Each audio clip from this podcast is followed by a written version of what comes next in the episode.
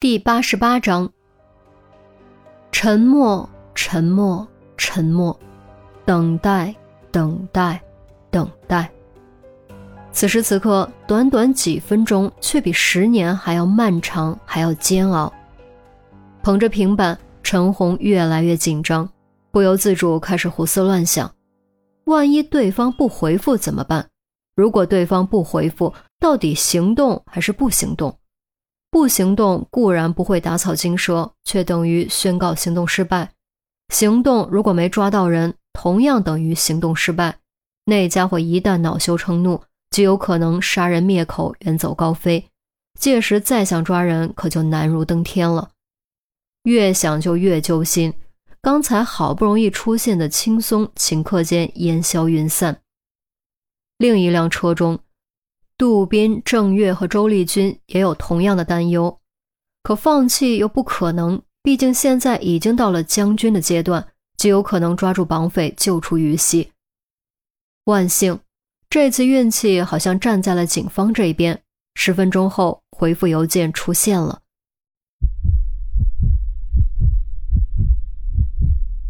一瞬间，陈红的心脏高速跳动起来。血液上涌，肾上腺素飙升，完全没有看内容的打算，和陆明同时对着耳麦，用最铿锵的声音喊：“行动！”说完，两人拔出手枪，推开车门冲了出去。韩淼激动的面色涨红，叮嘱钟离别下车后，也掏出手枪，紧随其后追了上去。呸！狗娘养的，终于逮住你了！郑月拍了一声，咬牙冷笑。别废话了，上！周丽君踹开车门跳了下去，杜宾却没说话，阴沉着脸，速度比谁都快。特勤出身的素质显露无疑。与此同时，三百六十度所有布控的警员开始收缩包围圈，特勤队则全副武装冲出车厢。队长打了几个手势，全员训练有素，带头朝目标地点突进。这是一个明显很旧的院子。朱红铁门紧闭着，上面的红漆早已因为风吹日晒雨淋而变得斑斑驳驳。随着猫一样的脚步声，特勤队和刑侦队同时从左右两个方向赶到大门门口。特勤队长抬手示意别动，轻轻推了推大门，摇摇头，做了个手势：“锁着。”陆明用很小很小的声音问，特勤队长点点头。招手朝上指，紧随其后的两位特勤队员立刻如灵猫般攀援上墙，先探出半个脑袋，小心查看，确认院中没人后，才悄无声息翻了进去。陆明竖起大拇指，特勤是刑侦的好伙伴，关键时刻特勤真的能发挥奇效。比如现在，让他们自己上，不可能不弄出动静。万一对方有枪，一旦被惊动，后果不堪设想。轻轻的，轻轻的，大门被从里面打开。特勤队长示意我们先上，接着如猎豹般带队冲了进去。别动！以最快速度、最轻的脚步冲进屋里，黑洞洞的枪口立刻锁定电脑桌前的背影。举起手来，双手抱头蹲下。刑侦队紧随其后冲了进来，一支支手枪也立刻对准电脑桌前的背影。按理说，被这么多枪口对准，是个人都会惊慌害怕，再镇定也该有点动静。可此人却一点动静都没有，甚至可以说是一动不动。而且更奇怪的是，现在明明是七月份，天气还热得很，此人却披着斗篷，将全身连同头部都罩得严严实实，比视频录像中那个戴小丑面具的家伙还夸张。你已经无路可走了，举起手来，听到没有？陈红又冷喝了一遍，结果对方还是没有任何反应。这时，一根线忽然垂在了他的睫毛上，让他条件反射猛地向后仰头，这才发现天花板上居然粘着许多气球，家具上、地砖上、各种角落里也都是气球。搜索其他房间的特勤队员纷纷返回报告。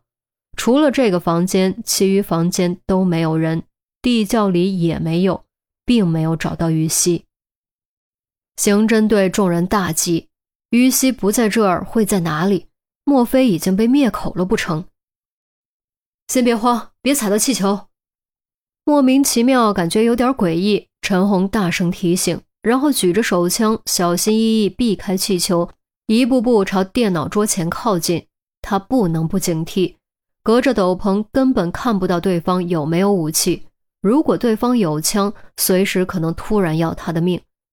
其余人也丝毫不敢放松警惕，手指都紧紧扣在扳机上，紧张再加上闷热，汗水一滴滴从鬓侧流了下来。别动！陈红走到侧面，猛然跨出一步，将枪口指向对方前额，同时也终于看清了对方是谁，亦或是什么东西，脸色登时变得难看无比，低下头，沉着脸，用枪柄顶着额头。愤然大骂了一声：“混蛋！”陈姐，你怎么了？韩淼问着，众人也都一脸疑惑，不明白陈红为什么会这样。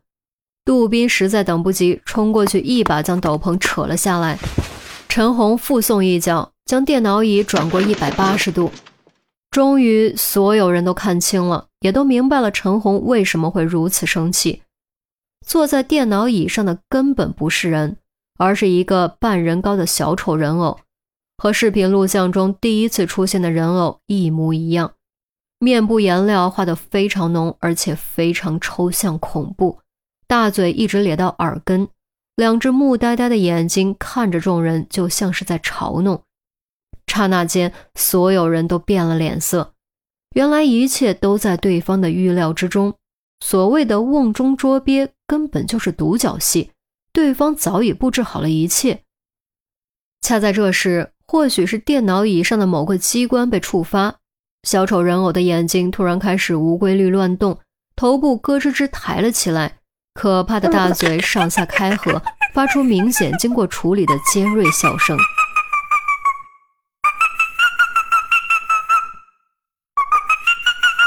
笑声在屋子里回荡，而众人却沉默着。面对着笑声，他们愤怒欲狂，却不知所措。挫败感、屈辱感，以及对于西的担忧和自责，如蝗虫白蚁啃食着他们的内心，千疮百孔，鲜血淋漓。难道这就是道高一尺，魔高一丈吗？难道真的就这样被恶人抓在掌中把玩戏耍吗？天理何在？正义何在？一声狂狮般的怒吼，杜宾红着眼睛，猛地抓起还在尖笑的小丑人偶，狠狠摔在地上，继而对准他的脑袋扣下扳机，疯狂的连续的扣下扳机。枪声轰鸣，尖笑声终于吱吱啦啦戛然而止，直到将弹夹打空，杜宾还在狂按扳机，而此时小丑的脑袋已经变得支离破碎。没有人阻止杜宾，因为杜宾做的事就是他们想做的事。如果不是穿着这身制服，如果不是法律的执行者和守护者，他们真想打爆绑架于西那家伙的头。然而，小丑的嘲笑虽然停止了，嘲弄却并没有结束。一股青涩并带着刺鼻恶臭的浓烟从小丑的脑袋里冒了出来。